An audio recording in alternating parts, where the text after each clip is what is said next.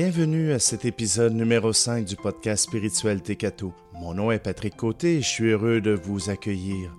Dans cet épisode, je vous invite à vous laisser accueillir par Dieu comme ses enfants. Un bonheur qui peut devenir immense. Pour nous accompagner en musique, nous aurons la famille Myriam Bethléem avec la chanson Oui, viens vers le Père. Bonne écoute.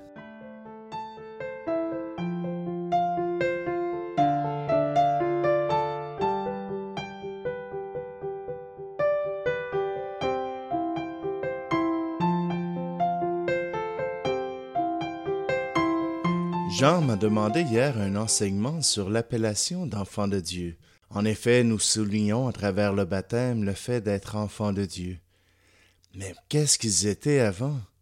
Une question qui mérite bien une réponse. Posons-nous d'abord une question importante. La paternité de Dieu s'exerce sur qui et sur quoi? On pourrait penser que par le baptême, nous devenons enfants de Dieu. C'est ce que l'Église nous dit, et elle a raison. Dans notre credo ou profession de foi, nous affirmons que Dieu a créé le monde. Il en est donc le Père ou la Mère. Mais laissons pour aujourd'hui ce débat sur la masculinité ou la féminité de Dieu. Tiens, je viens de trouver un sujet pour un nouvel épisode. Dieu a donc créé le monde, et dans ce monde, il a fait la terre, la lune et les étoiles. Il a fait les plantes et les animaux, et plus particulièrement l'être humain. Que ce soit par création pure ou bien par l'évolution, l'être humain existe bel et bien. Je vous raconte une histoire. C'est un garçon qui demande à sa mère comment les êtres humains avaient commencé.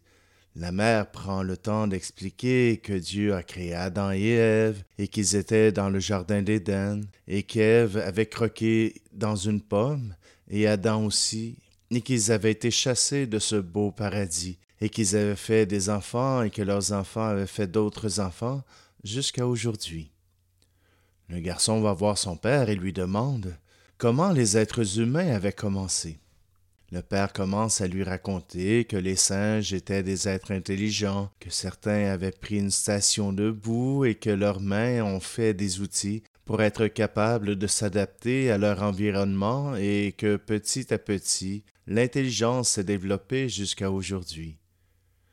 Le garçon retourne voir sa mère et lui demande pourquoi elle parle d'Adam et Ève et que son père lui parle de singes. La mère répond simplement Je t'ai parlé de mon côté de la famille. Il t'a parlé du côté de sa famille. Bon, c'est une vieille blague, mais elle reflète un peu les deux grands courants qui expliquent la présence de l'être humain dans le monde. Que ce soit l'une ou l'autre, il est plausible de croire que le Père est celui qui est à la base de cette présence. Cela veut dire que Dieu est le Père de toutes les créatures. Il ne suffit pas qu'un spermatozoïde rencontre une ovule pour faire un enfant. Sur des millions qui arrivent à l'ovule, un seul peut féconder l'ovule à de très rares exceptions, deux ou trois. Même ceux qui font de la fécondation in vitro n'arrivent pas à affirmer à 100% la viabilité de l'embryon. Cela exige aussi une volonté externe, Dieu. Le monde ne peut exister par lui-même. Dieu maintient dans l'existence ce qui existe, car il voit la bonté, le don de lui-même à d'autres créatures. Donc ce long détour pour affirmer que tous les êtres sont des créatures de Dieu. Donc, par le fait même, les êtres humains sont des enfants de Dieu, peu importe leurs origines, leur culture, leur religion. Voilà quelque chose de posé. Maintenant, il y a une seule forme de paternité. Il y a une différence entre être le géniteur et le père. Le géniteur, c'est celui qui a donné la matière pour la création d'un enfant. La paternité inclut tous les petits gestes qui font que l'homme qui accompagne un enfant l'aide à se développer. La paternité n'est pas qu'un instant de jouissance, mais bien une vie d'accompagnement. Se reconnaître enfant de Dieu n'est pas seulement reconnaître notre naissance et notre existence en Dieu, c'est aussi accepter d'être accompagné par Dieu. Et c'est cette étape que l'Église veut célébrer dans le baptême. Notre filiation au Père est déjà là. Nous sommes sa créature. Cependant, dans le sacrement du baptême, il y a cet engagement à rendre visible et sensible cette filiation. Le baptême est institué pour nos sens. Nous avons besoin de reconnaître l'amour de Dieu pour cet enfant qui peut avoir tout âge. Et comme le baptême est un appel de Dieu, il est important de le faire lorsque nous sommes prêts à nous engager à vivre comme des enfants de Dieu. Pour le baptême des adultes au temps du Moyen Âge, entre autres, les catéchumènes devaient passer une année à écouter la parole de Dieu, à fréquenter l'Église avant de faire la profession de foi, et ainsi être accueillis par la communauté chrétienne. Enfin, les adultes recevaient le baptême. Après le baptême, il y avait encore un cheminement d'accompagnement de la part de la communauté. Les nouveaux baptisés n'étaient pas lâchés lousses, comme on dit. Mais la vie chrétienne est un cheminement qui se poursuit toute la vie. Le baptême est une célébration pour montrer que nous sommes enfants de Dieu. Il reste à vivre cet état. Être enfant de Dieu s'apprend au travers de la vie. Ce n'est pas une science infuse. La famille Myriam, fondée par Jeanne Bizier, m'a appris à reconnaître Dieu comme un père. Eh oui, j'ai grandi dans une famille chrétienne. Quand j'étais jeune, J'allais à la messe à tous les dimanches, et pourtant je n'avais pas compris cette dimension de mon être chrétien. J'ai rencontré cette communauté dont la spiritualité est basée sur le Père, et par le fait même basée sur notre état d'enfant de Dieu. Je prends un petit moment pour vous donner le résultat de mon apprentissage. Même les prêtres apprennent. Mais il faut dire que je ne l'étais pas à l'époque. Tout d'abord, côtoyer ces gens m'a appris l'humilité. Tous nous sommes aimés de Dieu. Il nous arrive d'avoir des blessures qui nous empêchent de le reconnaître, mais l'amour de Dieu est pour tous. Chacun a sa place et n'a pas besoin de la voler aux autres. Être enfant de Dieu, cela veut dire que nous avons des frères, des sœurs qui vivent avec nous. Nous devons les traiter avec respect, car ils sont aimés de Dieu, notre Père. Ce qui fait de tous les êtres humains des frères et des sœurs, c'est que nous avons le même Père. Nous pouvons avoir des traits différents de nos parents, mais il y a aussi de la ressemblance. Donc nous pouvons voir les traits de Dieu dans nos frères et sœurs. Lors d'une activité avec des jeunes de partout au Québec, j'ai entendu une famille qui était rendue au septième dan dans la confiance en Dieu. Qui dit Père parle aussi de providence. C'est le moyen que le Père utilise pour intervenir sur la terre. Pour eux, faire confiance au Père était de dire leurs besoins, et tôt ou tard leurs besoins étaient comblés, et parfois même au-delà de leurs espérances. Ceux qui ont lu le livre Le secret parlent de lancer dans l'univers. Mais ce n'est pas pareil. Dans le cas des chrétiens, il s'agit de demander à son Père plus personnel et avec une confiance en quelqu'un qui peut et qui veut aider. Un exemple, le père de la famille était le seul qui travaillait, car ils avaient plusieurs enfants. Et voilà que la voiture familiale tombe en morceaux. Ils ont parlé à quelques personnes de leurs besoins et quelques semaines plus tard, ils ont reçu une offre d'une mini-fourgonnette pour leurs nombreux enfants et eux qui entraient dans leur budget. Ça, c'est faire confiance et ce n'est qu'un petit exemple. Être enfant de Dieu amène certains avantages. Tout cela pour dire que Dieu est le Père de tous les êtres humains par la création, mais le baptême vient célébrer le fait que nous soyons enfants de Dieu. Cette célébration ne crée pas des enfants de Dieu, elle le souligne, en fait une fête. Nous sommes tous appelés par le Père pour nous confier en lui, et il nous tend les bras. Poncerons-nous directement sur son cœur entre ses bras?